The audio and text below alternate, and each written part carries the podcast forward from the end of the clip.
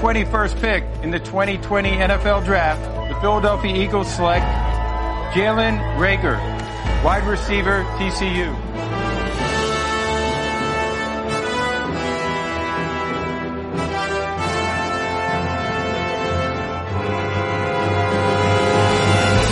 Wentz has time, loads it up. Going deep down the field for Jalen Rager. He's got it! A bomb to the rookie Rager!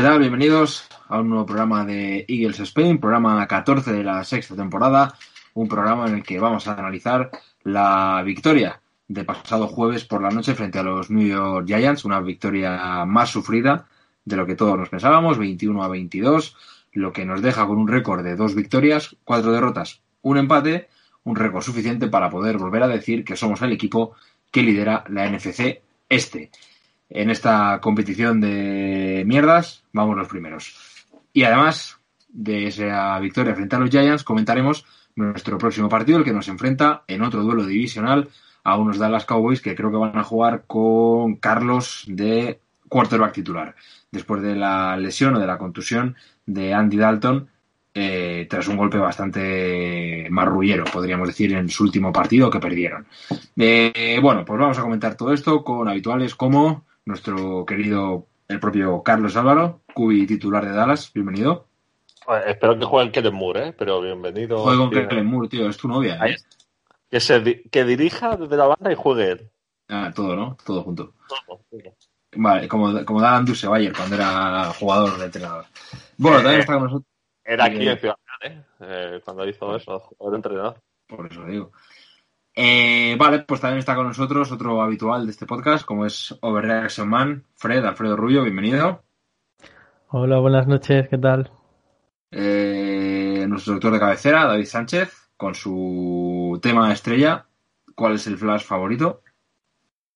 Ah, claro, que quedó la cosita en el aire. Bueno, luego Al final, the al record. Ah, al, al final. Sí, ah, vale, yo le iba a ya. Pues bueno, buenas No, no, noches, no, buenas no, noches no. a todos. ¿Qué tal? ¿Qué tal en la España confinada? Por aquí estamos muy mal. Bueno. Y esta semana no está con nosotros. Creo que es prácticamente un programa único, porque no está con nosotros Tony, eh, que es baja. Ya, ya era hora que se cogiera vacaciones también el hombre, que le tenemos aquí saturado. Y hemos sustituido a Tony por una persona con prácticamente el mismo criterio, que es Nuño Merino, que regresa de, de tierras burgalesas. Nuño, bienvenido. Y el mismo dinero, que se te ha olvidado decirlo también. Y el mismo dinero. Entre tú y Tony. Entre yo y Tony, número 10 y 11 de la lista Forbes cada año. Bueno, ahí Sí, andamos. Es verdad, es verdad. Eh, a, ver cuándo, a ver cuándo le superas, eh, tío. Que Está la cosa ahora un poco mal, ¿eh? Ya, no es, no es un año, no es, no es un año para subir puestos. Al menos que tenga una farmacéutica o algo así, está jodido el o que, o que hagan mascarillas o geles hidroalcohólicos. Eh, bueno, pues estos somos los, los hombres que vamos a hablar de esa victoria frente a los Giants y de la que será nuestra siguiente victoria, ya lo veréis, frente a los Dallas Cowboys. Un poquito de música que nos pone, como siempre, el hombre que nunca habla, pero que siempre está, que es Xavi Martín, el que maneja los hilos, y empezamos.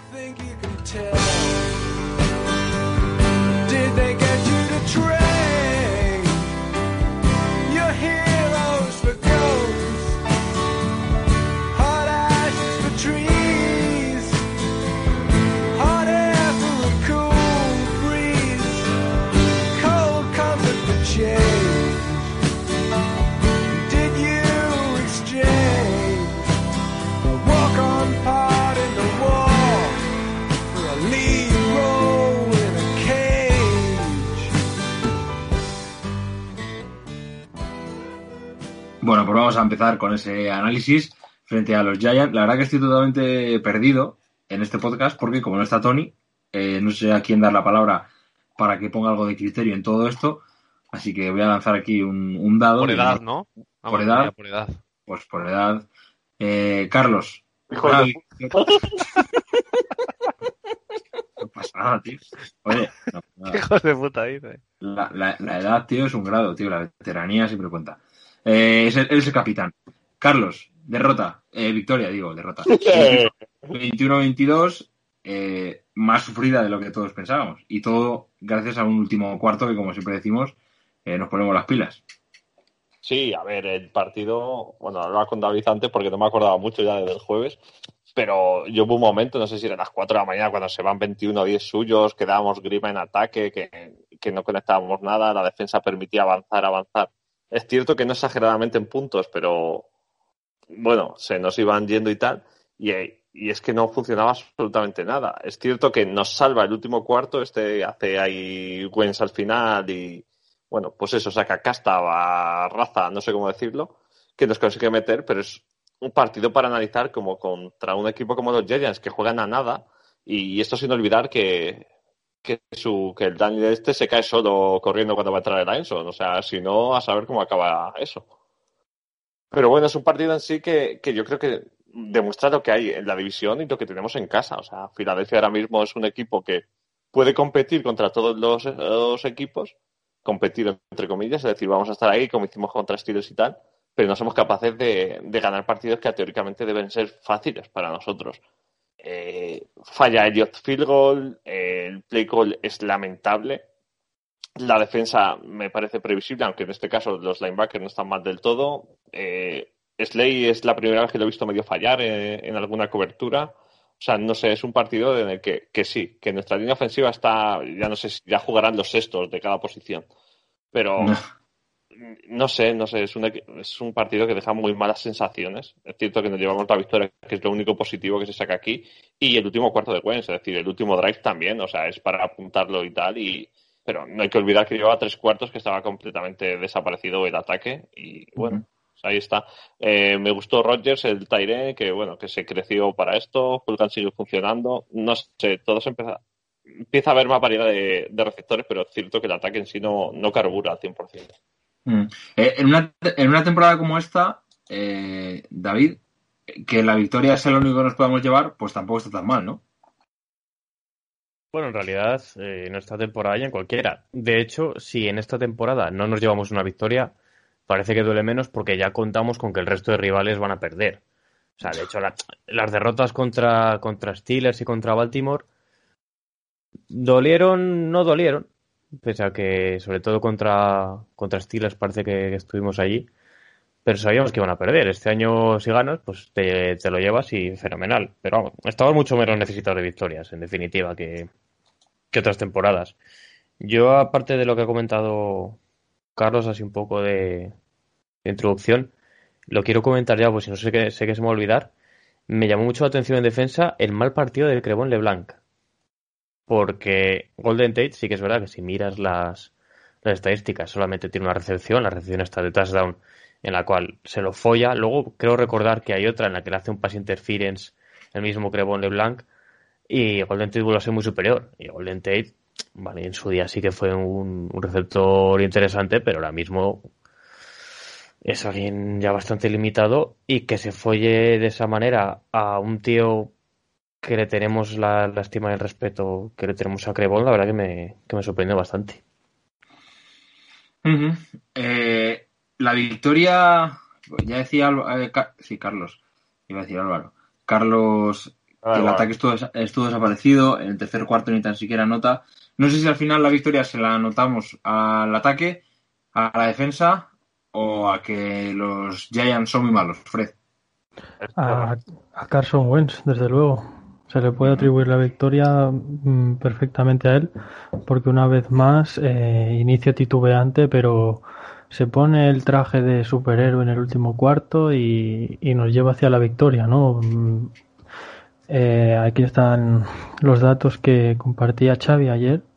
Eh, bueno, en, eh, bueno, no, esto sobre sobre Greg Ward, que la verdad que está también consiguiendo una química tremenda con sus receptores, con todos receptores de practice squad suplentes, pero hace, hace unos drives tremendos en, en el último cuarto. O sea, porque ya vemos que hasta ni el juego de carrera está funcionando, lo único que funciona es Wentz en ataque. O sea, ya sea corriendo, pasando, pero el, el único arma que nos funciona ahora mismo es Carson. Y, y la verdad que, que le ayudan bastante Fulham, Ward, porque al menos coge los balones, ¿no? Que eso no nos pasaba el año pasado tanto.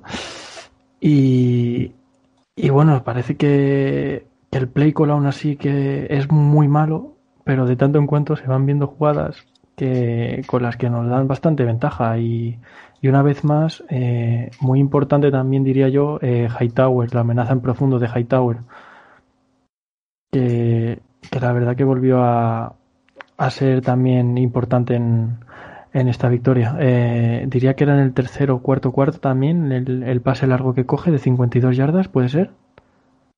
Sí. en, en este sí. partido. Sí, eh, ese pase también eh, perdiendo, perdíamos 21-10 en ese momento ya, si mal no recuerdo. Sí, sí, llevamos dos anotaciones abajo y Y eso también nos dio muchas alas. O sea, que, que en sí yo creo que el ataque eh, en el cuarto cuarto respondió y estu- supo estar a la, a la altura casi de, Carson, no diría yo a su altura, porque si no hubiera sido ya una paliza más grande, pero, pero se puso las pilas el ataque porque es lo que iba fallando, porque al final la defensa dices, vale, sí, tienes cagadas de dos jugadas que se te han ido el largo Daniel Jones y luego el pase a Golden Tate, pero más que nada yo creo que la defensa se le ve bastante cansada, aparte del estilo de juego que practicamos, que es porque está demasiado tiempo en el campo. Y eso también afecta, afecta mucho.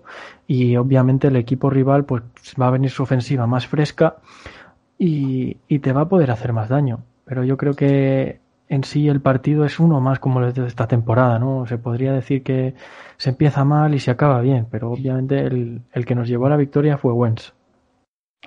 Que sigan criticándole, si quieren. Hombre, claro. Eh, ¿Qué te iba a decir? Eh, Nuño, fíjate que vuelves al podcast. eh, en el peor momento de Sackers en los Eagles está lesionado y se escuchan los rumores. Es una de las noticias que se han movido esta semana en la NFL. No sé cómo lo ves. ¿Tú crees que puede salir de los Eagles? Hombre, está en ese proceso de negociación de contrato. Decían que, que tenía que el año de Ertz era demostrar que el que le tenían que pagar era él y no a, a Goedert. Mm. Jugó, creo que en lo que llamamos de temporada, creo que jugó un partido decente Ertz. El resto ha tenido algún drop bastante feo en alguna jugada importante. No me acuerdo si fue contra Steelers o el partido anterior al de Steelers y, y se va a tener que ganar la pasta. Yo no sé si le van a, a- si le van a cortar o no, pero se va a tener que ganar el contrato porque está pidiendo pasta a la altura de los mejores tight de la liga. Que yo no digo que no lo sea, que esté en el top 3 tight con Kittel, Kelsey, etcétera, no, pero ¿Quién decía que no? yo. Que no está en, el, en ese... No come en la mesa de esa gente, como decía No. Griezmann. No, no, No, no, vale. O sea, ¿tú no lo renovarías? no. Te quedas con Goder. Sí. con Guerri y con el chaval que está ahora, ¿no? Y vamos, Broom y- Rogers, ¿no? cualquiera de los dos. O sea, cualquiera de los dos y Goder. Bueno, y, pa- y, me- Arce- y Arcega, que lo pasaremos a Taire también. Sí, y a Villanueva lo repescamos y, y lo ponemos. eh. No, yo creo que es. eh, ya desde el año pasado tiene un declive, no sé muy bien a qué se debe, si a que se llevó muchas hostias. A, Yo creo que es a que- eso, ¿eh? O sea, yo creo que los targets continuos en las slants con tráfico de eh, pilla- eh, recibir bola y, Y recibir golpe y pillar. El año pasado ya tenía una, una laceración, creo, en. Si no recuerdo mal, creo que era en el riñón. Sí, sí, su Eh, sí, el ostiones en playoff. Golpes en las costillas tiene a cascoporro. Además es que es, eh, quiero decir, no tiene la envergadura de un tío como Gronkowski. Entonces que eh, para dominar esa posición, no sé qué, las jugadas, las jugadas de sla- de slam de de Ertz siempre acaban con, con un buen golpe porque sabes que estás placando a un, a un end. Y cuando vas a placar a un end vas y cae más fuerte todavía, sabes que supone que es un, tío que te saca kilos. Y, y ya pillando viajes muchos años. Eh, En ese, en ese, en- además en ese tipo de rutas de los Eagles de tercer down y 5, pase en slam rápido a Ertz, Ertz te saca el primer down. Y además, O sea, con, si, si, si fuera un perfil de Tiden con más yardas after catch, igual ya le detienen de una manera diferente. Le placan abajo, le placan pues en carrera. Pero casi siempre le placan él estando de cara al quarterback de espaldas a la, Sí. y le meten viajes por espalda por los lados y, Sí, costillas Sí, y y- eso. y- igual yo creo igual yo creo que un poco el declive o el, vol- el volverse un, un end del montón se ha debido se ha debido a eso además ya no, le falta un poco de chispa de, de velocidad y ya por si fuera poco él tiene unas manos súper seguras y ni siquiera eso ya o sea, ahora mismo, vamos, yo creo que no es top 3, pero ni de, ni de cerca. Le meto Va a en depender ahora mismo 10, de 15. él. En, en el sentido de que él sabrá si quieres quedarse en los Eagles, no se quiere quedar, no sé, no sé qué aspiraciones. Si hay alguien en la liga que le vaya a pagar, Sí, que, eso quiera- sí, ¿no? que ese es otro Siempre- problema que hay, ¿eh? Uf, no.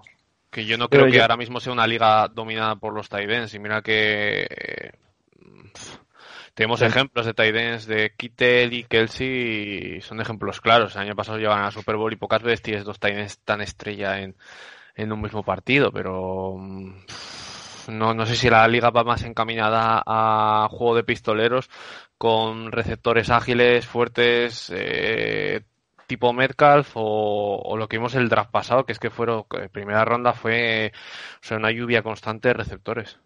En primera Sí, o sea, Metcalf, AJ Brown, si me apuras el Preto y Lam si echa un poquitín más de cuerpo, igual sí que es un poco... Sí, Brown es Un una poco. bestia a la altura de Metcalf. Qué barbaridad lo de Metcalf, luego lo, lo comentaremos, madre mía. Vale. Eh, bueno, pues volvamos un poco al, al partido, si os parece. Hemos hablado de, de, Ertz, pero bueno, podríamos seguir con, lo- con los receptores. Eh, ya no es sorpresa hablar de, de que sigue en una buena en una buena línea, y tampoco es sorpresa. Bueno, podemos comentar eh, la vuelta de Edison Jackson y, y que- lo que duró, y que Arcega sigue teniendo un target por partido, gracias. Ah, esto es lo que, lo que quería comentar yo. Eh, yo cortaría ahí a Addison Jackson, ¿eh? ¿Así? Por ¿En serio? O sea, ¿para qué quieres un tío que esté todo el día en el puto injury reserve? O sea, Entonces, Jackson ya no volverá a jugar. O sea, quiero que decir, sin lesionarse. Es fea de narices cuando se está levantando que se tire el tío encima.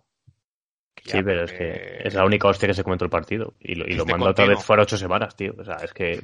Ocho han quedado, es que no salió con... en- entre 6 y 8, dice.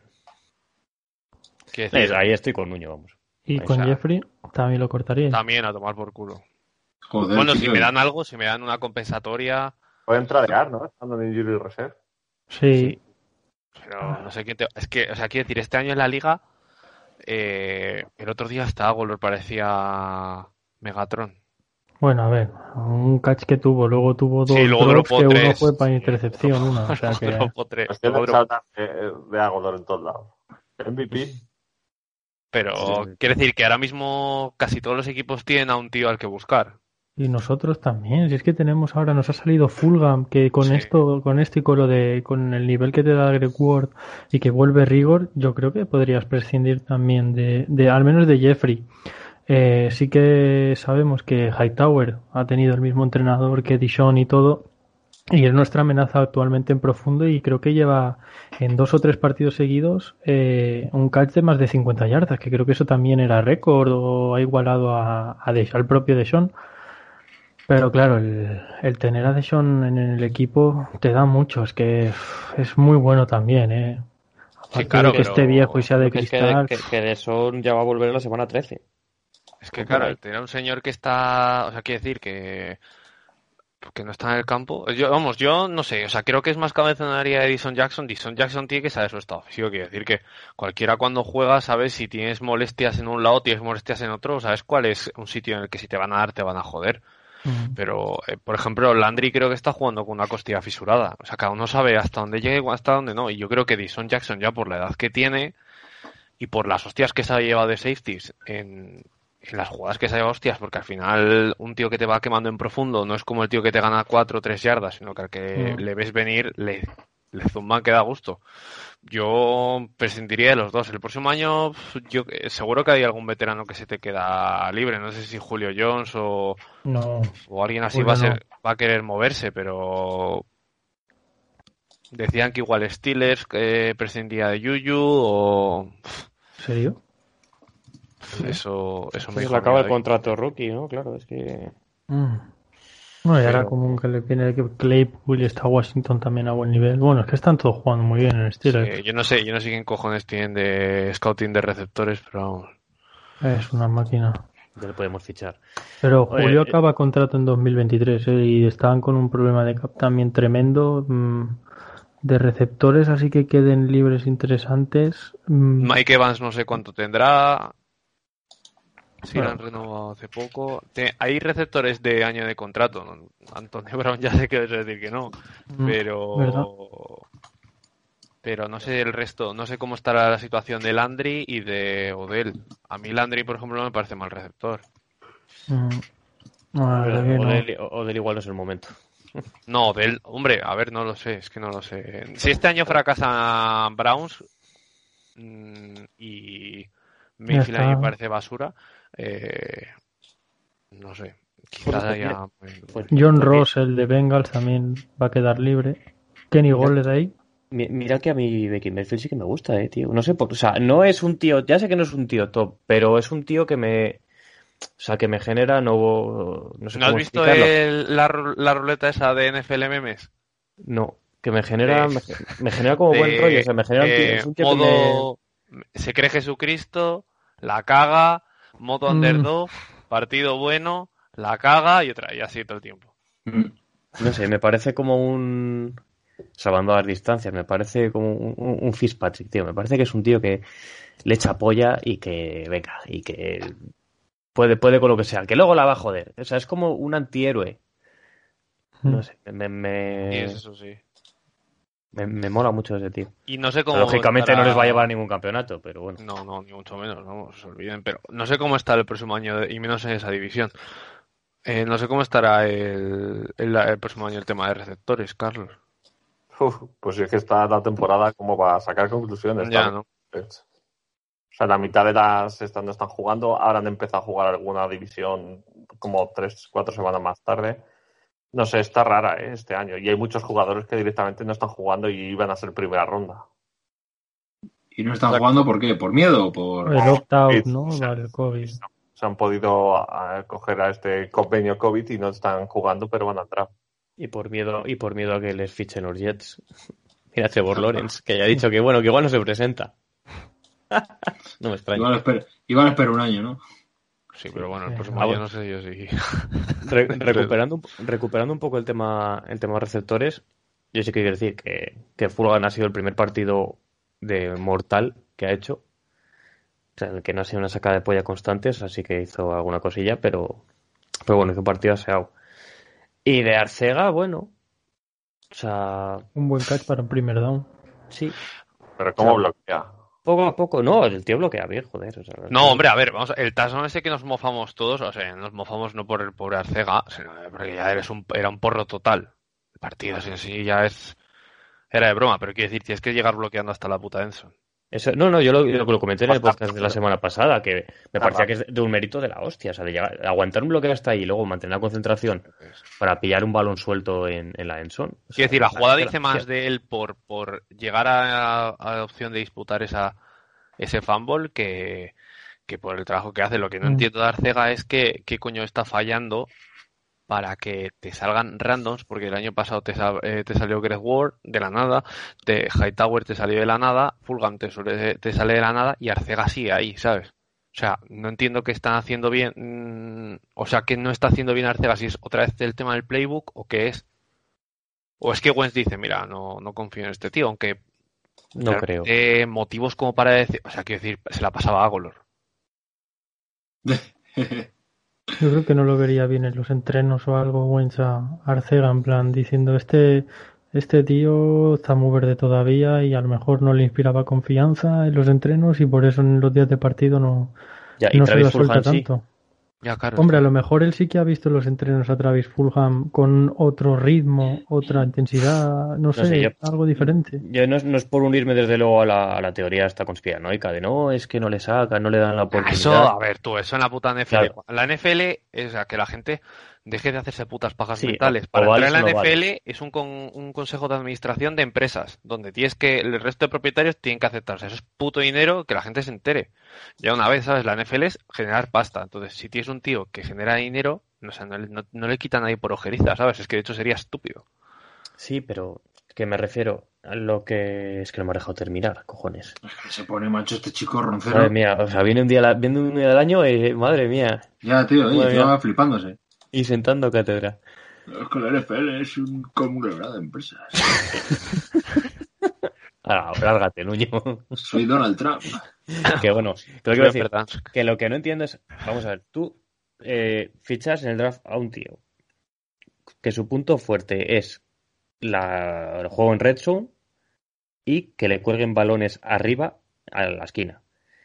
Y en todas las situaciones que estamos teniendo en red zone, Yo siempre mi- miro los, los tres receptores que están alineados y nunca está Arcega. Y digo, vamos a ver, al ficha un tío que su punto fuerte es este y es un punto fuerte que yo creo que sí que puede explotar. Ahora físicamente ha dado un paso, creo que sí que puede, puede, puede disputar eso. Y además la gente sabe que es un target grande, es un target medianamente fuerte.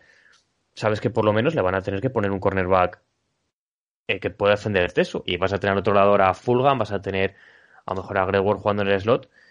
Pero no, macho. O sea, sacan a Hightower, sacan a quien sea y no, no le sacan a él en esas situaciones. No te voy a decir que empiece todos los drives, que sea nuestro receptor titular, pero explotar el único punto Que positivo empezó que siendo, tiene, ¿eh?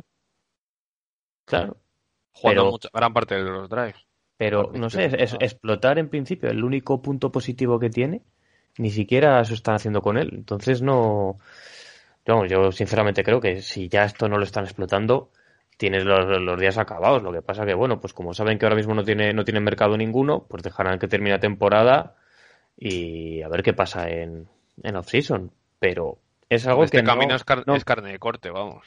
Sí, sí, sí, es que no, no- es algo que no termino de entender cómo no le están dando esa oportunidad en, en Red Zone. Tiene que haber algún, alguna explicación que no alcanzo a entender, porque me cuesta creer que en Red Zone todos los que están alineando sean mejores que él. Y además es un...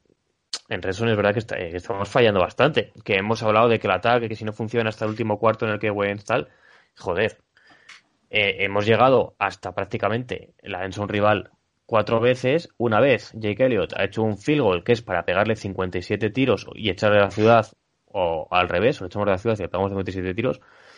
Y luego en otra, una cuarta y gol en la, en la 1, pues no lo, no lo convertimos. En realidad hacemos un partido de ataque bastante bueno, lo que pasa que no terminamos de rematar un par de jugadas y al final llegamos con 10 puntos al último cuarto, pero podemos haber llegado ganando al último cuarto y al final habernos escapado. Pero, joder, el juego en, en Red Zone está fallando. Y tienes un tío que cuya especialidad es, es la Red Zone. Pues macho. Es que úsale. estamos jugando en Red Zone, yo creo que estamos buscando muchísimo motion y... Y mierdas, y mierdas, porque el playbook Sí. es Sobre todo la, la jugada esta que te sacan a Wentz en un rollout para un lado, con el running back cubriéndote delante y te entran tres por el lado y te placan. O, o una sweep. O sea, esa se está viendo mucho y no está funcionando, pero o sea, no solo a los Eagles, sino en plan, en un montón de equipos la estoy viendo en así jugadas de, de goal line casi y de cuartos downs y tal, y nadie, a nadie le está saliendo. O sea, esas jugadas no sé por qué se emperran los, los entrenadores en hacerla, porque no les está funcionando a nadie. Y sobre lo que comentáis de Arcega, sí que es verdad que, que a mí me sorprende que no esté, no esté jugando en, en Red Zone y sobre todo ya cuando estemos casi en goal line. Mira, el otro día también la conversión de dos puntos que tiene, que estaba solísimo. la O sea, muy a ver si fácil. eso le, le da alas a que, a que pueda salir. Y la, el sentido, la explicación que podría encontrar yo a que no esté jugando tanto es porque nosotros jugamos una West Coast. Y en la West Coast no, no nos interesa, por así decirlo, eh, jugadores eh, del, del tipo de Arcega. Buscamos más jugadores de, de posesión tipo Alshon Jeffrey y algún threat como podría ser como podría ser Hightower de Sean Jackson o sea los jugadores que son de, de Red Zone como, como Arcega para la West Coast pues como que no no, engan- no, no pegan tanto no tienen tanta por así no, le, decirlo pues no le efectividad. draftees. claro ahí está el fallo ese pick de, más en segunda ronda. Mm. Tiene a Metcalf. No, pero ya no, eso es que no necesitamos ese tipo de receptor. Ni De hecho, no- es que yo leí que eh, esta semana que Metcalf estaba en el draft board de los Eagles mucho más arriba que Arcega, pero que, bueno, por el desarrollo físico pensaban que no, Por las que no iba a cojar. Sí, sí, O sea que por el, por el este físico, o sea, por el análisis físico que le habían hecho y tal, de pruebas físicas, mm, pensaban que no iba a ser rentable y que les iba a salir mejor Arcega. Entonces, claro, mm, no sé, nos jodimos la segunda anterior en Sidney Jones, que era un tío que se acababa, se acaba de joder el Aquiles. O sea, yo no sé si Howie Roseman el día antes eh, se va a una taberna y se gasta eh, una botella de whisky escocés o qué coño pasa, pero que decir, ah, si son o sea, si toman, tomamos riesgos absurdos en ciertos jugadores para que luego les acabemos cortando y en otros por, por, por pequeñas chorradas les descartas. ¿Sabes? Que igual, que tampoco mm, me refiero que Mezcal sea la panacea porque no lo es. Pero, qué decir, pues igual mejor- más resultados que Arcega está dando, sobre todo por, por caches y tal, es un tío determinante y es rápido. Ahí, ahí es verdad, y tienes razón, porque es, extraño de. O sea, Howie al, al final, como es el que toma las decisiones, pues imagino que dirá: Mira, pues me apetece este más. Ya sé que tienes este en el draft board, pero este a lo mejor, pues. Me da a mí la espina de que puede salir bien, ¿sabes? Yo creo que hará rollo así, porque no es normal que si tienes en el draft board un montón de gente por encima, bueno, un montón de gente, o tienes a otros nombres por encima, te la quieras jugar con él. Eh, y a lo mejor que no, no solo el caso de Arcega, eh, que ya hemos visto en otros drafts también que los jugadores eh, que hemos elegido no han sido la elección correcta. Así que quizá un fallo es Howie tomando decisiones a la hora del draft. Vale. Oye, tenemos que hablar del otro lado del campo, es decir, de nuestra defensa, ya que está Nuño. Eh, es una pena que no esté Tony para darte bien de caña con Mills y la Mills que está jugando de cornerback. ¿Sí? Que Mills está jugando de cornerback, se supone que iba a jugar de safety. Que es un coladero igual, Nuño, donde se Eso, ponga. o sea, que está bien. Digo, iba- te iba a decir que ya ha sido calificada en este podcast como su peor temporada. eh, y bueno, ya acabo de oír a Carlos. No sé cómo visteis a la defensa eh, en esta, esta semana. Eh, que no se nos pase comentar la jugada de Daniel Jones, por favor. Esa Carlos. una jugada defensiva. Puedes empezar tú, Carlos.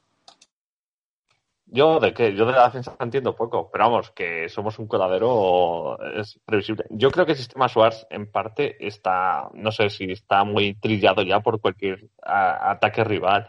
O sea, muchos nos están esperando ya lo que vamos a hacer. Y, y es que yo creo que el gran problema que tenemos son los big plays. O sea, al final siempre Mm. nos consiguen hacer big plays. Y ahí es donde yo creo que moralmente, o yo no sé cómo se hace, o psicológicamente nos afecta bastante. Porque un tío como Daniel Jones, tío, que salga corriendo y menos mal que se tropieza solo. O sea, Los yo no sé. es malísimo, sí. Sí, por eso. Bueno, eh, todos son malísimos, porque si tú miras, eh, ganamos el partido porque un pase a England se le cae completamente solo, ¿eh? ¿Mm? Cierto.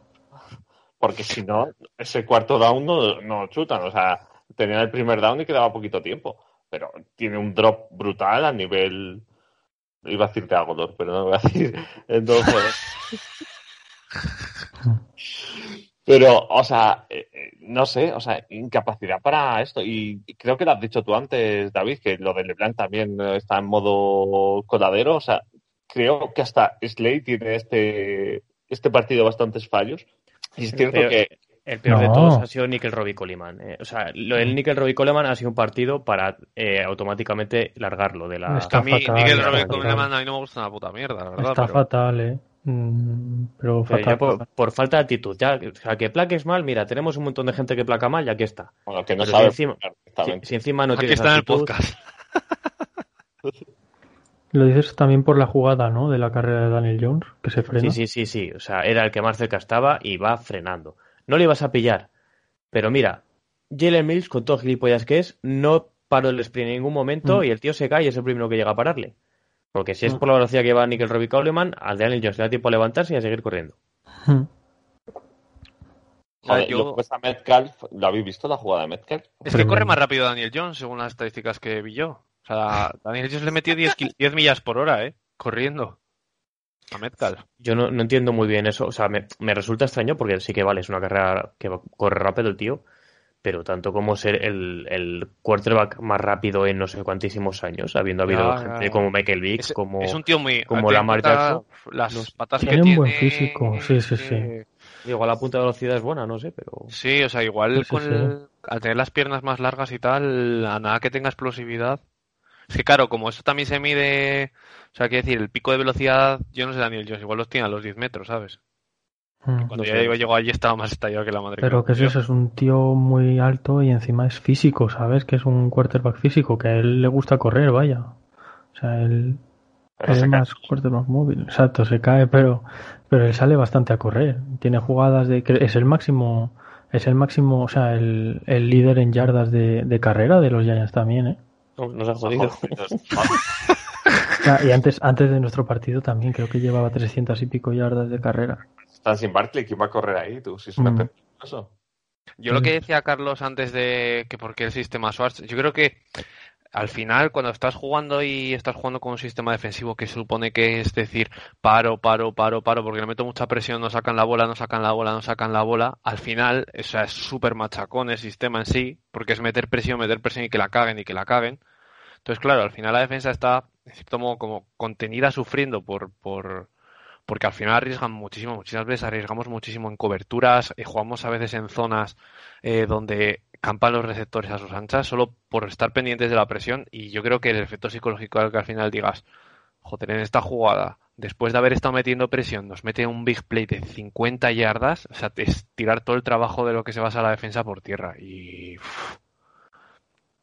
creo que en ese aspecto tiene que ser un poco duro de pues de jugarlo, porque al fin y al cabo es, es continuo, o sea, y el problema es que nuestra defensa no es que, o sea, Darius Slay este año porque por fin tenemos un cornerback que, que tiene algo de awareness y, y tiene, físico, pero yo entiendo que al final la defensa nuestra se basa 100% en nuestro front seven. Sí, o sea, el Mm. Es la, la principal arma de Schwartz. Claro, Y el problema es que este año ningún linebacker acompaña y ya ta- es que también es eso. Hemos perdido a Jenkins, que era un todoterreno, tío que, que era muy era físico para el tamaño que ahí tenía. en la caja y tal, y aunque fuera safety te aportaba muchísimo. Claro. Y la, y la clave está ahí, o sea, es por primera vez nos están corriendo como quieren. Y ese arma el año pasado no la tenían, porque no nos corría nadie. O sea, podíamos frenar cualquier carrera y te decían que me ganen pasando. Que sí, que luego quemaban a nuestros cornerback y tal, pero sabían cómo te iban a ganar. Pero es que este año eh, nos hacen daño corriendo, nos hacen daño pasando y, y eso yo creo que lo acabamos notando, porque este front seven no es tan dominante como otros años. Bueno, esta semana vuelve, vuelve TJ Edwards Mm. y Nate Gerry se ha lesionado, así que ¿Sí? yo creo que, sí, sí, o sea, yo creo que es la noticia más positiva de toda la semana, la lesión de Gerry. Yo es que yo que iba a decirlo, porque me duele decirlo, pero que Gary jugó un buen partido por primera vez este año. Pues eh, como pues eso, algo algo tiene algo raro tuvo que pasar para que jugara un buen partido. O sea, jugó un buen partido y se lesionó. Bueno, Ya te digo que es, es la, es la noticia más positiva que tenemos. Tampoco es que le suponga un reto. Y el equipo es consciente, ¿eh? de, o sea, de la carencia que tenemos en el linebacker, es con- o sea, y al final arrastra todo. Porque, quiero decir, al final casi si- muchísimas veces cuando se rompe esa línea de linebackers, estás en uno contra uno contra un safety que tiene que bajar, o contra un corner que si estás en zona le tiene que pillar él. mm. Y quiero decir que un running rompa el placaje a un corner, pues. O sea, que tampoco es una cosa súper complicada. Entonces yo creo que es que al final eh, las dos líneas clave de nuestro fuerte es meter mucha presión, porque luego tienes Cox, este año a mí me parece que esté jugando excesivamente eh, sobresaliente como ha estado jugando otros años, pero bueno, está cumpliendo. Eh, mm, este, ¿cómo se dice? Em, Malik Jackson vuelve también, Hargrave, si no dices o aquí Eh, no, mm, Brandon Brandon, Graham. Brandon Graham está jugando bastante bien este año.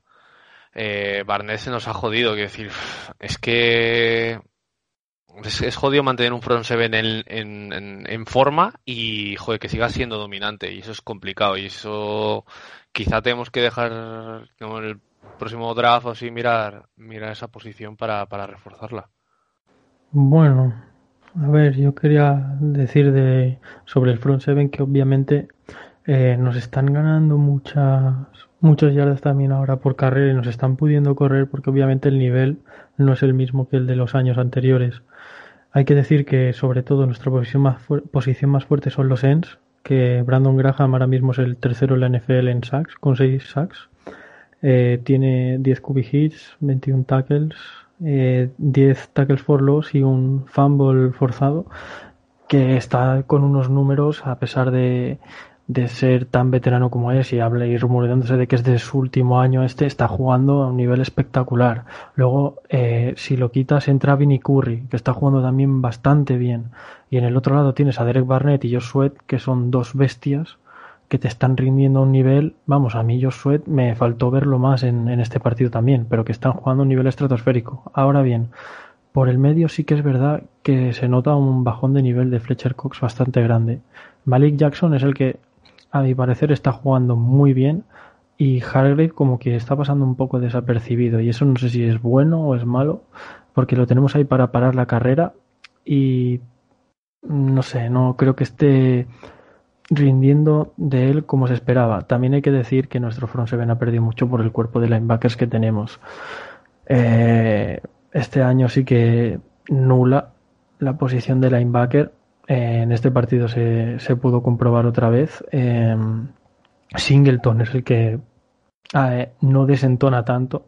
Obviamente el chico viene de, de, Special Teams y lo que se le da mejor es placar, o sea que contra la carrera muy bien. Hubo una jugada, de hecho, que entró en Blitz y se llevó por delante al, al running back, que creo que era Galman, y se tiró encima de Daniel Jones, o sea, fue espectacular.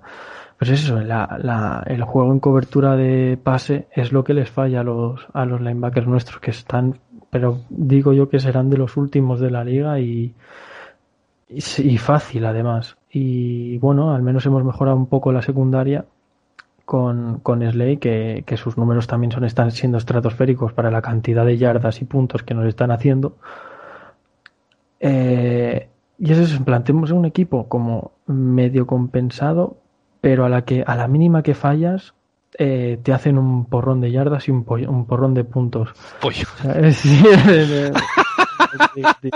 eh, te hacen un porrón de, de, yardas y de puntos. Y, y tenemos que intentar eh, dar el máximo en cada momento. Lo de la vuelta de TJ Edwards obviamente es una muy buena noticia porque además al ser el Mike era el que cantaba todas las jugadas, el que se fija en todos los errores, el que te ayuda también porque estaba dando ese paso adelante y teniendo como un poco más de liderazgo.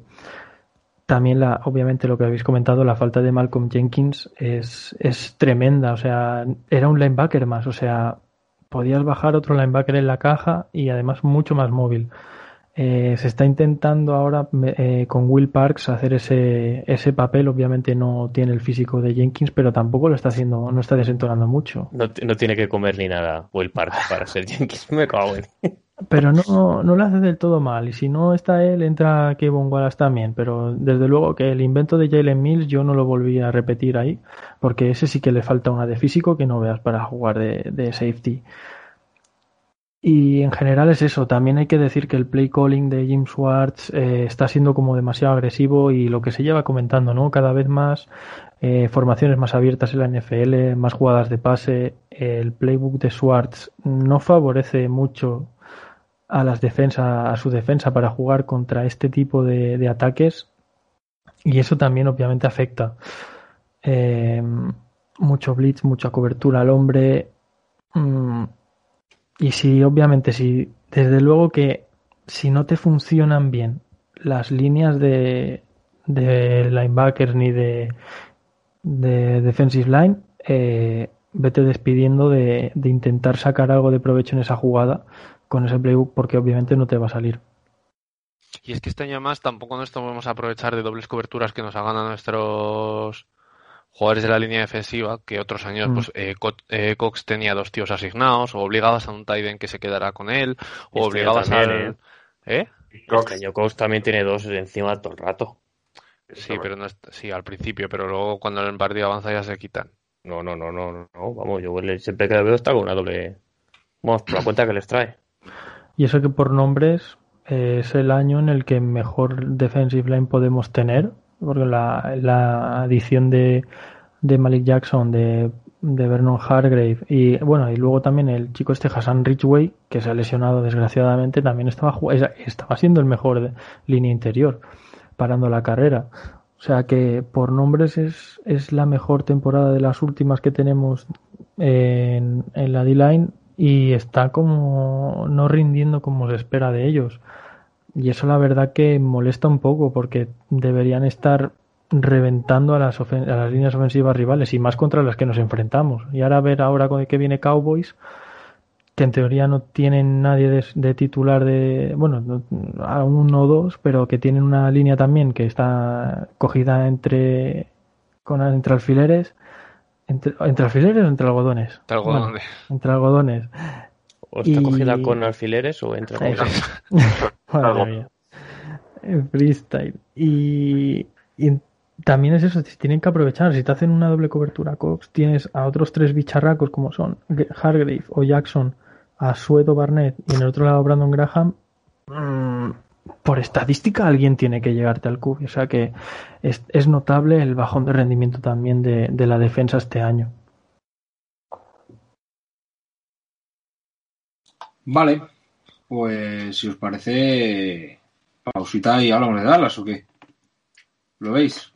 Oye, por cierto, No, ¿por qué pero que hablar de nuestro maravilloso kicker que falla field pero, goal. si, pe- pero si habéis hablado de matarle y de mandarle fuera de la ciudad. Correcto, como debe ser. Además, Filadelfia está la ciudad calentita. ¿eh? No sé si habéis visto las noticias.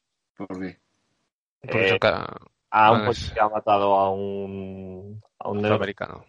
Joder, macho, pero ¿por qué no? Bueno. Eh, feo, feo el tema. ay.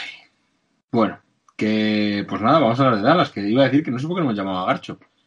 Ah, es verdad. Lo has llamado, Sí, sí. lo has llamado esta- antes, ¿La habéis llamado? sin querer. Lo hemos metido porque está dentro de la llamada, pero. Sí, Bueno, pero no ahí. le hemos, no le hemos avisado. Correcto. Qué feo está eso. Estaba No creo que quiera la- hablar en estos momentos. Ya le llamaremos para cuando le ganemos y ya está. Eso, la semana que viene. La semana que viene. Vale, pues nada. Eh, pausa y empezamos a hablar del partido contra Dallas. eh, partido en el que nos jugamos un montón, porque una victoria contra Dallas eh, ahora mismo y Dallas llega en su peor momento, eh, pues nos coloca muy bien para entrar en playoff. Eh, por cierto, no lo hemos dicho, jugamos el domingo a las. Bueno, incluso no es ni a las dos y media, ¿no? Puede que sea a la una Sí, y media. no, no. Es dos y media, sí. ¿Ya la hora? sí, ya se vuelve a... Ah. Sí. Pues nada, entonces es a las dos y media, pero contamos con que en algunos lugares de esta gran nación que es España es fiesta el día 2, que es lunes, y bueno, pues se puede, se puede trasnochar o hacer como Tony, levantarte a las 9, meterte la cama pronto y levantarte ahí para verlo. Vamos a empezar eh, a hablar del partido de Dallas después de estos minutos musicales patrocinados por nuestro querido Xavi Martín.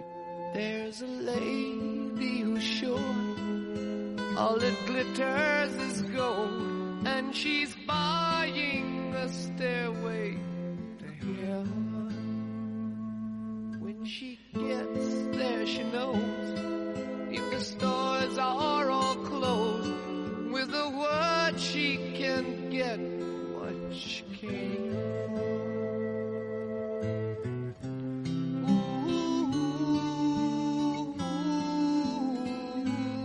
and she's buying a stairway to heaven. There's a sign she wants to be sure. You know sometimes words.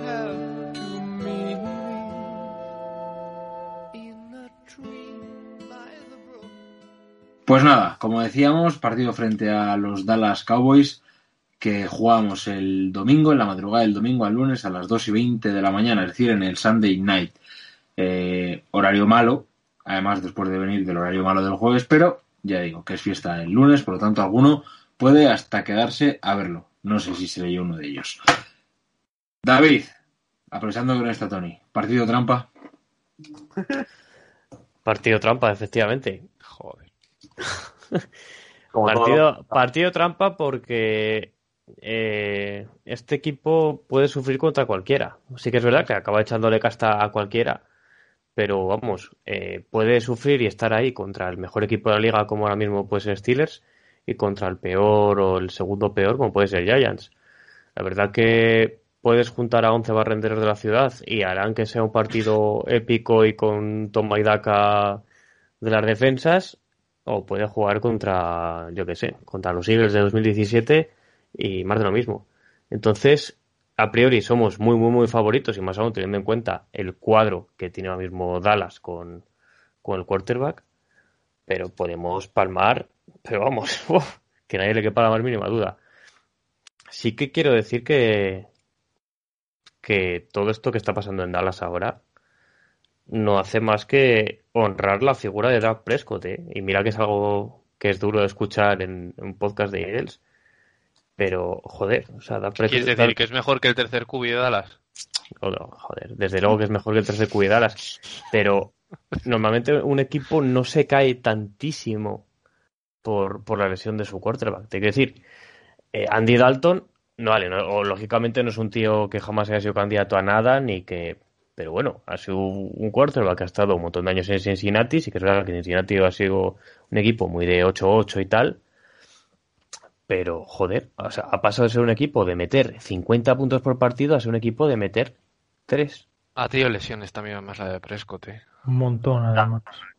La línea ofensiva, tío. Es que la línea ofensiva Que se sí. les ha jodido bastante. Es que, Que sí, yo creo que lo una- que era bueno de Dallas no era. O sea, que sí, Prescott no era. Quiero decir, Prescott sabía mover la bola, pero lo que mantenía Prescott ya Ziki era la, la línea.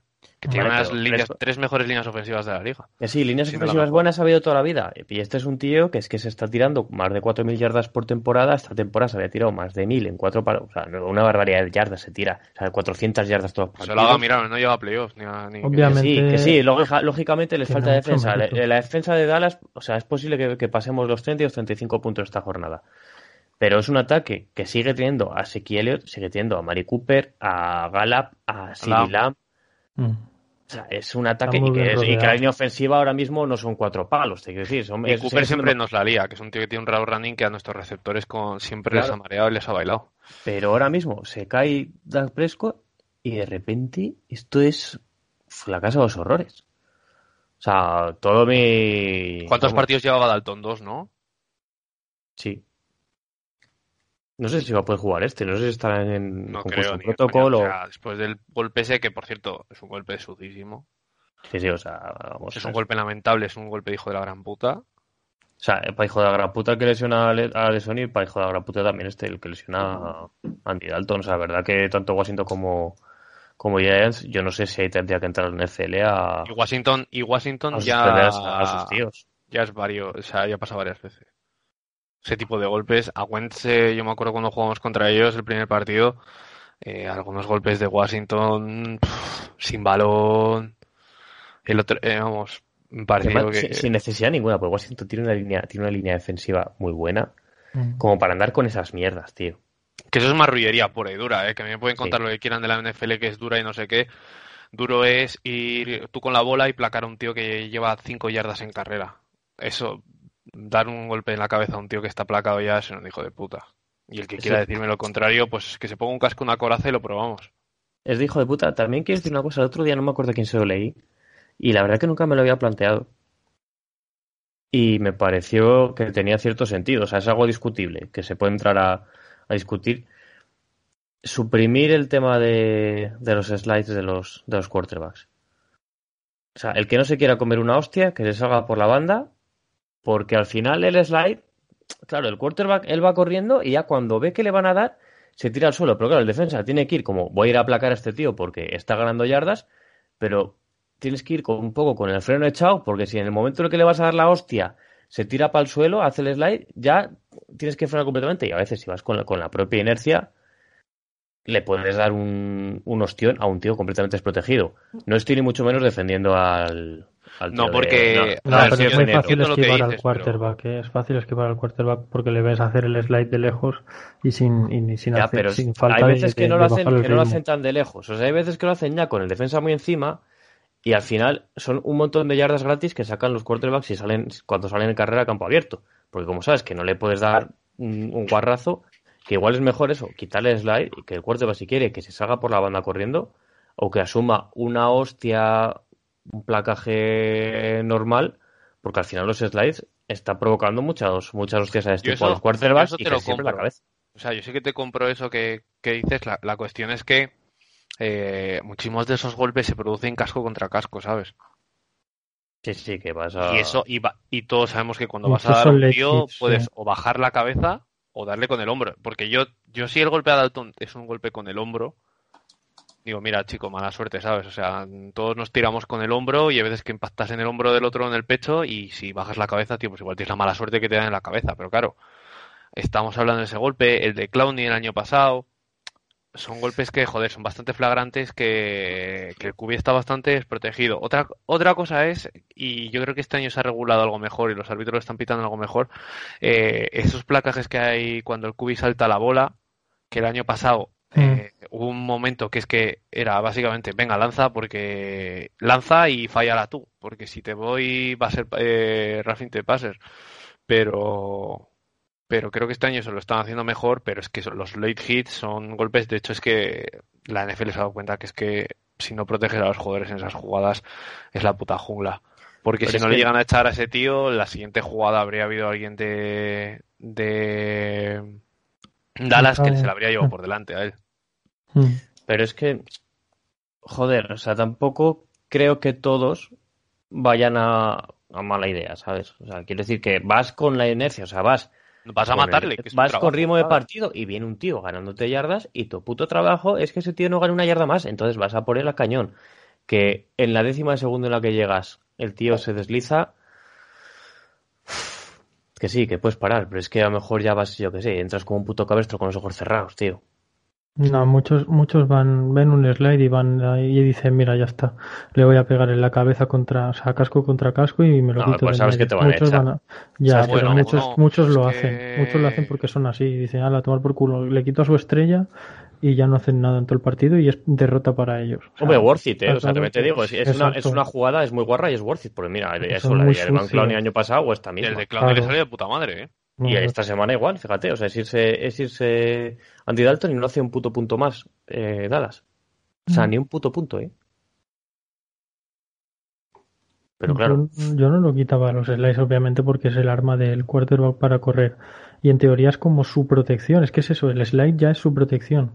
Eh, y si el jugador que, que obviamente no lo puede esquivar, eh, va a hacer todo lo posible por no tocarlo, porque, o sea, en plan, saltarlo por encima o rodearlo o lo que fuera, porque eso es una penalización bastante grande. Y el que va y le pega y encima en la cabeza es a mala leche, ¿eh?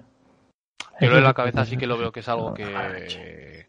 Sobre todo si es casco contra casco, porque yo le das en la cabeza con el hombro, insisto, Mm. cuando te tiras con el hombro a dar un tío al pecho para intentar darle el hit, y además a los cubis todo el mundo, salvo que seas Cam Newton o algo así, y bueno, y siendo Cam Newton Mm. todavía más, eh, se le tiras a darle fuerte a hombro contra pecho para, para ir al hit, ¿sabes? La mayoría de cubis tienen, joder, pues le ves un poco más débil, entre comillas, Mm. pero cuando das cabeza a casco contra cabeza es que ha sido a eso, ¿sabes? Que yo, mira, si tu entrenador te dice, mira, de puta madre te han echado, pero lo has dejado fuera, allá cada uno con la forma que tiene que jugar y de y respetar al resto de gente, ¿sabes? Exacto. yo creo hasta que no le den, hasta que no se lleve una hostia así un tío y que le, que le suponga salir del partido, en un partido medianamente importante, un tío tipo Wilson, Mahomes, Sí, hasta el que propio Tom Brady y Aaron Rodgers, o sea, hasta que no se lo hagan a un tío mediáticamente eh, Y que importante. se joda un partido gordo, o sea, en plan de que estés Claro, jugando sí. finales de conferencia y el partido se vaya a tomar por culo porque lesionen al cubi con un late hit eh, flagrante en la cabeza, eh, pues claro, a él le ha pasado a Dalton que te comías un random. Sí, en un partido que vaya, pero que se comentó mucho cuando lo de Wentz y Edmond Clowney, sí que me acuerdo que por lo menos la comunidad de España, Eagles, ya no solo nosotros, sí que comentaba de que menuda salvajada, que, que guarrada tal cual. Pero bueno, ahí quedó la cosa. Imagino que Estados Unidos tres cuartas de lo mismo. Pero eso, ahí quedó Hubo la cosa polémica, ¿eh? más. Cuando se habló de traer a Clowney. Que se acordó, es que en pretemporada se hablaba de... Que podía sonar para Philly y no querían. sí. Yo no Sí. lo quería. Claro, desde luego que, sale- que salió en, la- en una encuesta que era el jugador más odiado para la afición de Filadelfia. Mm. Pero si eso, si no le pasa a un top, que, que ojalá no le pase, ¿eh? vamos, tampoco le quiero desear mal a nadie. Pero si no le pasa a un top, no van a entrar con algo más, incluso más novedoso, de que le dé un late hit a tomar por culo toda temporada. Es decir, que ya no te merezca la pena. Bueno, año O sea, pasado a ¿a a hicieron no le van a suspender. de Riders. Joder, se lo hicieron a... Claro. No, no, no. O sea, eh, echaron a. Joder, es que no me acuerdo qué defensive o linebacker era de. Le echaron igual 5, 7 o 8 partidos. Bontais Burfict, ese es el que siempre expulsa. Sí, no sé si estaba en Riders. Puede ser. Entonces, quiero decir, y además eh, toda la peña viene de college, y es que en college está súper penalizado eso. Mm. O sea, que al No, final pero- copió el targeting de college. Sí, pero además Burfict es residente, ¿eh? Siempre, siempre pega. Ese fue el que le pegó súper tarde a Antonio Brown en aquel Sí, Steelers, cuando dicen que Steelers se Bengals. Sí, que se quedó muñeco y por eso empezó Mm. a irse la cabeza. exacto. Pues este, es que este es reincidente. Este lo tendrían que haber echado ya de la liga porque es que es muy, muy guarro. Y va a lesionar al rival siempre. Pero que es eso, son jugadas, por así decirlo, fortuitas. Y bueno, la parte entre comillas buena para nosotros es que vamos a jugar contra Bendinucci. Sí, pero es que así, te- así me- pues sí, lógicamente, ya os digo, lo esperable es que ganemos. Pero no, mo- no mola, tío. O sea, no. O sea, hay que A este ganarles año- con todo. Hay que tienen que estar todos Pero- contra todos y ganarles con todo, o que te falte Exacto. alguno tal. Pero ahora ya jugar contra un equipo que tiene un quarterback que no toca un balón ni en los entrenamientos, pues chico, o sea, o, lo- o su defensa de repente hace el partido de la historia y nos hace tres pick six y nosotros hacemos el idiota todo el rato, Que es posible. que no descarto, eh, que no descarto. Pero Yo creo que el plan es, mira, ganar la puta división, pillar el pick 12 y ya está. Yo con eso me doy como por, por contento No, este sí, año. A ver, es que es- tendríamos, es, es que estamos como, como la semana pasada, estamos obligados a ganar estos partidos. Porque somos, somos mejores, somos superiores, eh, ellos vienen más, o sea, vienen con más vagas que nosotros, a pesar de nosotros tener también un número de lesiones muy bueno, muy grande, perdón. Eh, eh, tenemos a nuestro quarterback titular. Ellos tienen a su tercer quarterback. Eh, eso yo creo que al final va a influir bastante, obviamente. joder que sí. Y, y ellos sí que no tienen defensa. Es que yo creo que Carson Wentz le puede hacer un destrozo a la defensa. Y vuelve de- Rigor, ¿eh? Vuelve Rigor. Y con Hightower en la amenaza profunda a, a Trevon Diggs le puede hacer, pues, como su nombre indica, unos buenos Diggs en el, en el cuerpo, ¿no? O sea que, que, que es que tenemos que aprovechar eso y sobre todo aprovechar las, las debilidades del, del equipo rival. Pero claro, todo depende de- del play calling de Du, ¿no? Luego ahí ya entran, entran un montón más de cosas, pero tenemos que aprovechar esta oportunidad que nos ha puesto por delante. O sea, y es un duelo divisional y sería asegurarnos ya la primera posición. Y sigue siendo un puto. Sunday night, eh, a pesar Claro. de lo que hay, ¿eh? O sea, quiero decir que para que la NFL te ponga un Sunday night, ya estaba puesto, hombre. No, no lo iban a cambiar. no, bueno, tienes un Steelers. Pero digo que no. Que yo creo que de momento no cambian, ¿no? Se cambian más adelante las, los partidos. Mm, sí que su- suelen mover alguna algún parte. Hombre, a ver si algunos son muy mierda, mm, yo creo que sí que le mueven, ¿no? No sé, yo creo que tienen por obligación que pasar todos los equipos por todos los esos, ¿no? Y, y para mover, creo que es la parte final de la temporada, es cuando sí que mueven horarios. Me suena. La, ¿eh? la semana pasada se quejaron porque había jugaban los, eh, los Steelers, los Titans, eh, creo que jugaban eso, los Patriots a la vez. Por eso que, porque solo mueven la, la parte final de la temporada. Los últimos, los últimos partidos, yo creo. Bueno, oye, eh, David, ¿ganamos o perdemos? No, ganamos, ganamos. La otra semana dije, dije que empatábamos, pero y casi Sí. es cierto, ¿eh? Por el 22-21. Pero, Armado. pero ganamos, esta ganamos. Tony acertó, Carlos acertó, Fred acertó y yo acerté. Eh, Carlos, Ganamos. eh, Nuño, macho, es tu segunda predicción. Ganamos. Fred, Ganamos. y yo también digo que ganamos. Fred, tú llevamos ahora mismo empate con tres aciertos cada uno. Eh, David no lleva ningún acierto. Ah, No, sí, sí, sí, Sí, uno, uno, uno, llevas uno. El Te has empatado cuarta- conmigo en la puta ponzoña, ¿eh? Lleva- Llevas el de la semana 4, que fuiste el único que dijiste que ganábamos. Eh, contra San Francisco. Sí, sí, sí. Y, y- y- y ya está. Y nada más. ¿Cómo, Y- cómo no acordarme? Ya, ya te digo. Por una vez. Vale. Eh, ¿Algo más de la NFL o pasamos al tema de los flashes? ¿De la NFL en general? Eh, bueno, lo que Yo sigo, espera- sigo esperando paciente y a que el tiempo me da razón a que, a que Tampa Bay se va a dar la hostieja. Sí. Cada vez, cada vez su defensa me mola más, pero es que, hostias, macho, encima de ataque ahora funciona también. Pero yo sigo confiando en que, nada, en que se va a comer mierda. Y estaré, estaré viendo a Brady tirarse touchdown de cincuenta y tantas yardas eh, En el aire del balón y, y, se- y nada. Seguiré emperrado. Se la van a dar, se la van a dar. eh, ya es que me mataré con la razón, ya toma por culo. Que... Hombre, eh, Buccaneers ahora mismo tiene un equipo que sería la puta hostia en 2016. Ya, y en 2020 es el problema, macho. O sea, hasta Gronkowski ahora empieza a coger los balones, ya estamos jodidos. La mentira de Chicago, por mucho que hayan perdido, ahí sigue. 5-2. Eh, que tienen a Nick Foles ahí a los mandos, chaval. Los Jets, por mal que se empeñan, siguen perdiendo todos los partidos. Y encima esta jornada juegan contra el Kansas City. Eh, A Cleveland parece que nos lo tenemos que creer. Y no sé, pocas cosas más. Tennessee también. Bueno, Tennessee me, NFC Tennessee me gusta NFC mucho. oeste. Estoy enamorado de Jay Brown. No es DK Metcalf, pero es como un DK Metcalf de marca blanca. Mm, Pero de estas cosas de marca blanca hacendado que Mercadona hace muy bien, que dices, joder, pues es que pues casi que me como el me como el yogur griego de hacendado que está casi más rico que el de Danone, ¿sabes? Pues de ese rollo, ese J. Brown.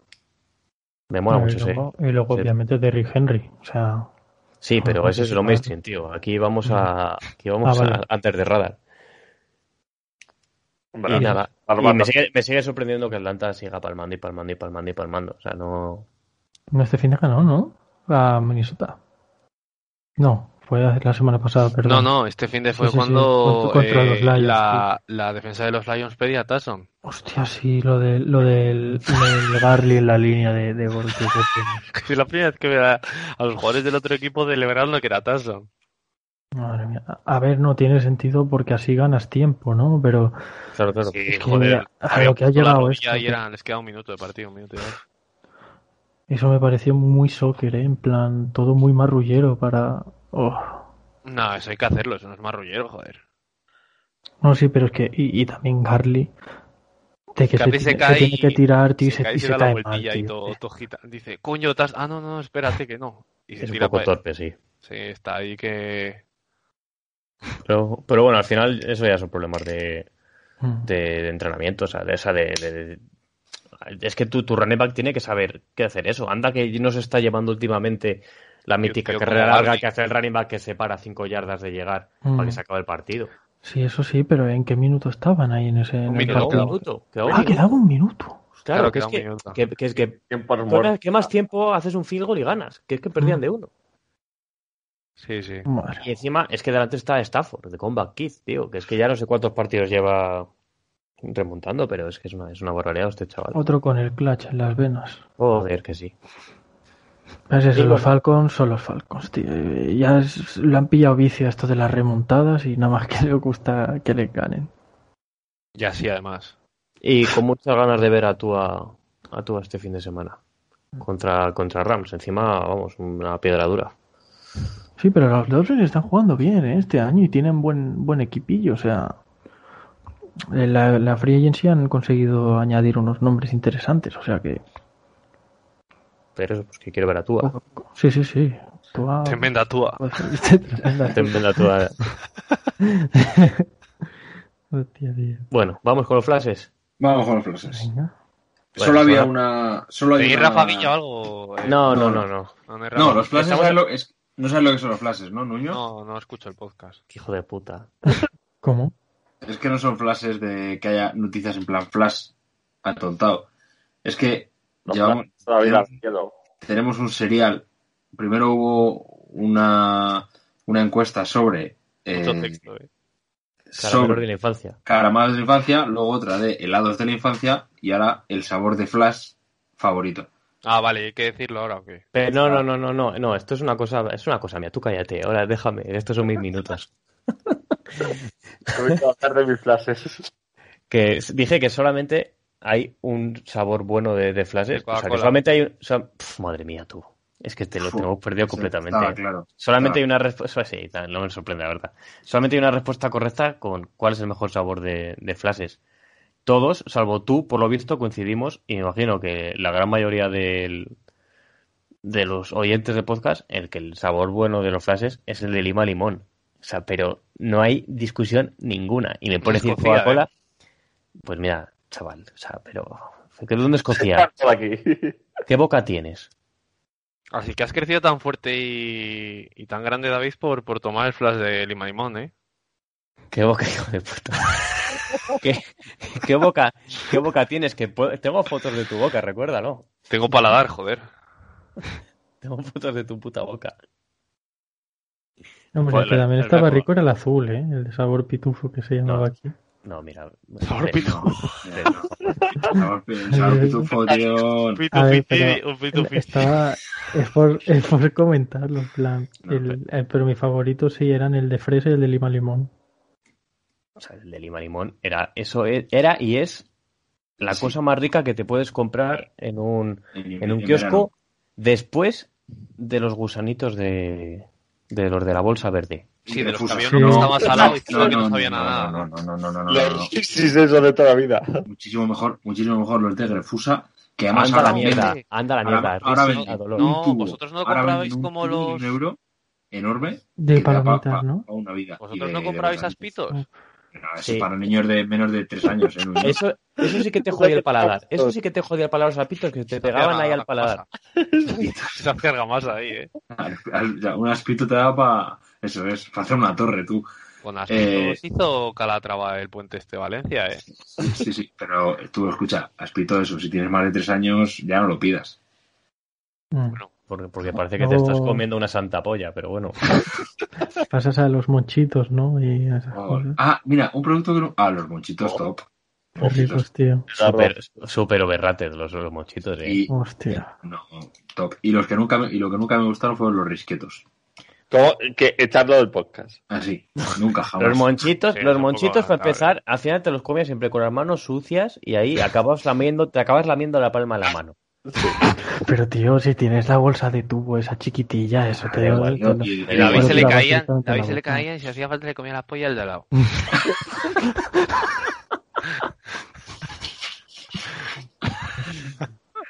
que. Hombre, por Dios. Los- las sillas, ya llegó el comediante, venga. Los ¿Y no, comi- no coméis vosotros el este, joder, eh, que untabas con unos polvos blancos? Ah, el, peta- el petaceta, no, el petaceta no, es el O- fresquito. No, el que era de Drácula, fresquito. tío. Fresquito, El fresquito, fresquito. Ah, los frasquitos son los que se mojaba la piruleta y los polvitos blancos. Eso es. Eso, eso, eso. Buah, eso era, eso era cremísima, ¿eh? Ahora se hace. Ahora lo de los polvitos blancos. Ahora, ahora, no, ahora viene sin piruleta. Ahora la piruleta la han quitado y son un poco más cara. Que nada, pues sí, los fresquitos estaban top. Y también hablamos un poco así por encima del Zoom Rock, que era la cantimplorita, que era como el Hostia, la flash. cantimplora, eh. La cantimplora tenía que ser veneno, eh. No, estaba bien. Era como- yo creo que es lo mismo que el flash, pero en una cantimplora. Pues, o el tema de hoy puede ser que sea las bolsas de kiosco. Bueno, eso para, para, siguiente, para la siguiente semana. No, pero esta semana ha sido muy, ha sido muy, o sea, lo de el flash es simplemente contar de el mejor es este y no hay discusión. Y, y ya está. La, Con la bolsa, favorita podemos hacer Es que el, fin bueno. de semana, el, la semana que viene. o sea, la bolsa, ahora mismo, la bolsa del kiosco, primero comentar el excesivo precio actual y la cantidad de aire que viene. A 25 pesetas antiguo. 25 pesetas. ¿Quién ha comprado bolsas de 25 pesetas? Yo. Yo. Yo. Yo Yo también. no.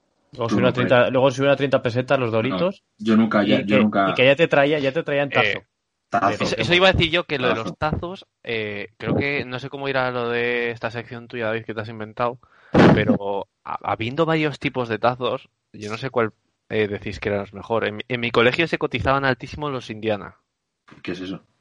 los tazos de Indiana Jones. Ni idea. En Madrid, a Madrid No, no, llegaron los tazos. No llegaron. Eh, Pero de Indiana Jones o de los Looney Tunes. Los la calzada. No sé si lo conocisteis. Sí, los toma, Sí, los, tazos, ¿no? los chiquitazos. Chiquitazo, chiquitazo. Yo, Antes de los los de Pokémon. Habían unas cartas que se tiraban de ellas y se abrían y subía el jugador de fútbol. Sí, sí, sí, sí, sí. Sí, cierto. Bastante viejos también, ¿eh? Eh, yo era mucho de, de Pokémon, tazo de los- Pokémon. Sí, Y los, los y, tazos de sí, Pokémon. y los cromos, y los cromos de los chicles, Y los los gogos. de los chicles, eh, Ojo, ojo. los de los chicles, ¿eh? No, de los chicles te tengo ya a Ronaldo en el Barça, tú. joder, pues ya está Hostia, para el esa es la carta de rookie, ¿eh? Sí, sí, sí. La carta del año rookie. Con 99 de stats contra Compostela. Que...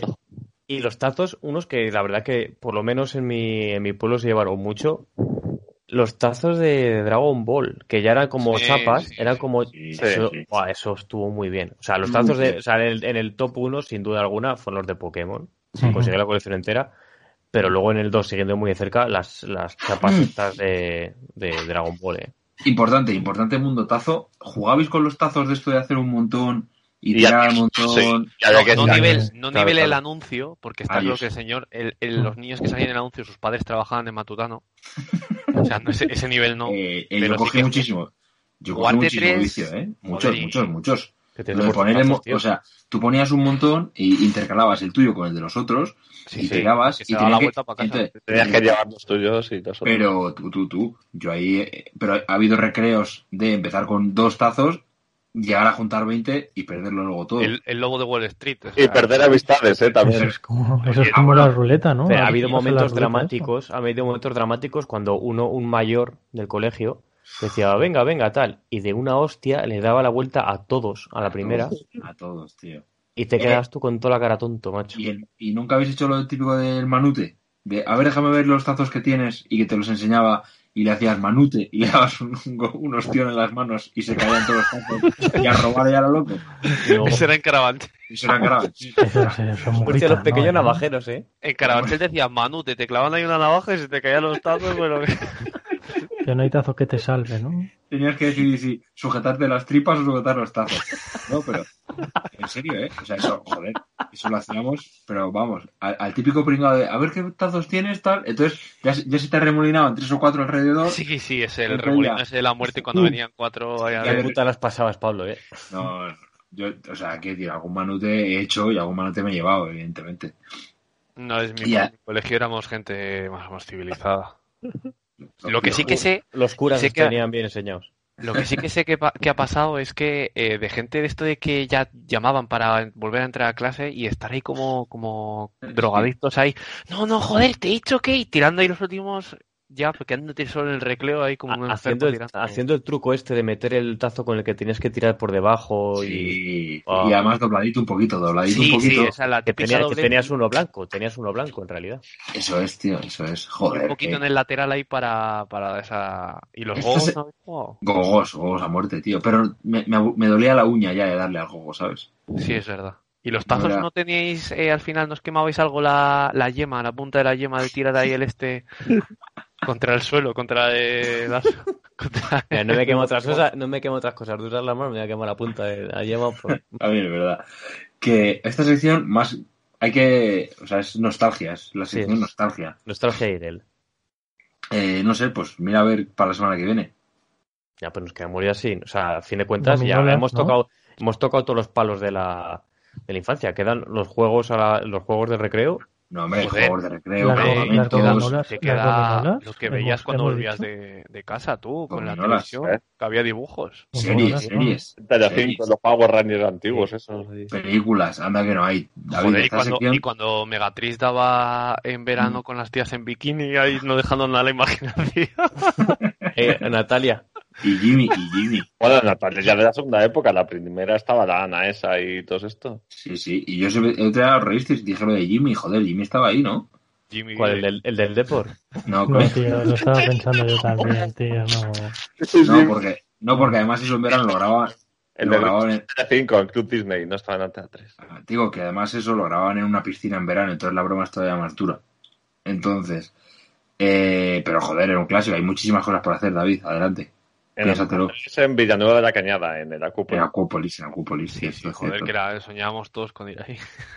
Sí, sí. Las Pues sí, sí, también ahí quedan cosas, yo qué sé. Y luego, como cuando ibas, a la sala, cuando ibas a la sala del cura después de la misa, ¿Eh? ahí. ¿Qué dices, tío? Eso es como el vecino de, como el vecino de Fred, que le daba dinero. Es verdad, que 100 pesetas Eh, tío, joder. por encerrarse con el del ascensor, ¿no? No, que yo bajaba por el ascensor con mi madre y cuando estaba, me veía por la calle, Ah. me veía feliz y me daba 100 pesetas. Vale, vale. Para que tu madre. feliz. No, para comprarme gominolas. Ah, vale, vale. Pero me las compraba yo, ¿eh? No iba con él. vale, vale. Ya, ya eras un estómago agradecido. ¿Te imaginas que el señor tenía una tienda de gominolas y a veces las vendía un poco más caras? Las cosas recuperaba más y vendía menos. Eso yo ya no me acuerdo. Ay, Dios mío. Eh, pues vale, tío, pues ya está. Pues cuando, cua- Pues ya estaría. Hombre, luego en Navidad podemos repasar qué papeles hemos hecho en las funciones de Navidad. Buah, Ya. no, no, jamás, jamás, jamás, jamás me superaréis el año que yo hice de buey en el Belén. No lo Es que podéis Pablo- superar. Pablo era muy peludo ya de pequeño. Y cornudo, no te jodes. Escucha. Escúchame. Es insuperable. Lo podemos volver a comentar cuando llegue Navidad, pero no vais a poder superar eso. Ojo, que yo tengo uno peor, pero no voy a decir porque fue tal cual. Por favor, tío. Por dilo, ¿Hiciste de mula? No, no, no, espera, No. no, deja ahí la. Para La semana que viene. Me lo voy a apuntar aquí, me lo voy a apuntar aquí, ¿eh? Apúntatelo tú, Pablo, que eres muy. Disfraz de Navidad de Carlos. Eso sí, la punta de David. David se acuerda de sus mierdas, se acuerda. Disfraz en la función lo que me tocó hacer. Bueno, me tocó. ¿Qué te tocó? ¿Quién te tocó? El cura, David. Ay, Dios. Que venga, pues hasta aquí, hasta aquí, porque si no esto ya empecéis a faltar a la Santa Madre Iglesia y no me... Eh, Carlos, hasta la semana que viene. Hasta la semana que viene. Fred, hasta la semana que viene. Hasta la semana que viene, Fly Eagle Fly. David, hasta la semana que viene. Hasta la semana que viene, confinar a Eh, España. Nuño, hasta el año que viene. Eh, hasta cuando nos veamos y bendiciones. Bendiciones para, para ti también. Y nada, recuerdo que jugamos el domingo a las 2 y 20 de la mañana frente a los Dallas Cowboys. Y que la semana que viene estaremos aquí para contarlo, o a lo mejor no, porque como es semana de bye, quizá nos cojamos vacaciones. Lo dicho, hasta que nos volvamos a ver con Nuño. Fly, Eagles, fly. Yo, yo, yo, yo. Philly, Philly, 2020. Ain't no teeth. Ya no tiene excusa. La práctica se acaba, aunque es la mejor de los USA. Doug Peterson se juega el puesto, Howell engatusa. Se cansó de los mancos, llora Carson quien los usa. Que porque Jeffrey acabó mal, Agolor se fue para Las Vegas, menos mal. Dicen que el draft ilusiona. Yo, pero si dropearse ladrón, la culpa es del puto Wentz por pelirrojo y anti-español. Y es que Lam fue a Cowboys, dejándonos en modo shock. Que te follen puto Jerry Jones, pero hice todo este llanto por nada. No haremos una season mala. Filadelfia ya está preparada. En diciembre llorarán los de Dallas. Dallas. Tenemos a Rigo. Tropea como un cabrón, pero no es a Golor. Podéis esconderos en la guarida del lobo. Porque en el campo os vamos a dar un buen sobo. Tú y yo lo vamos a ver. Lo dicen en la SED. Sin empezar a darte al interceptado Slade. Te ríes de una segunda por suplente de Wells. Ahora hay dos cubis que te van a hacer perder. Y yo, no importa el resto. Dios quiso esto. La luz de Wentz hurts su repuesto. Si estás en contra, será indigesto. Howie lo sabe porque su manifiesto. Pero si dropearse ladrón, la culpa es del puto Wentz. Por pelirrojo y anti-español. Y es que Lam fue a Cowboys, dejándonos en modo shock. Que te follen puto Jerry yo, yo. Siempre Eagles fly. Un saludito a mi gente de Running, Eagles Spain. Ya sabéis, hagáis como Brady, quedaos en casa.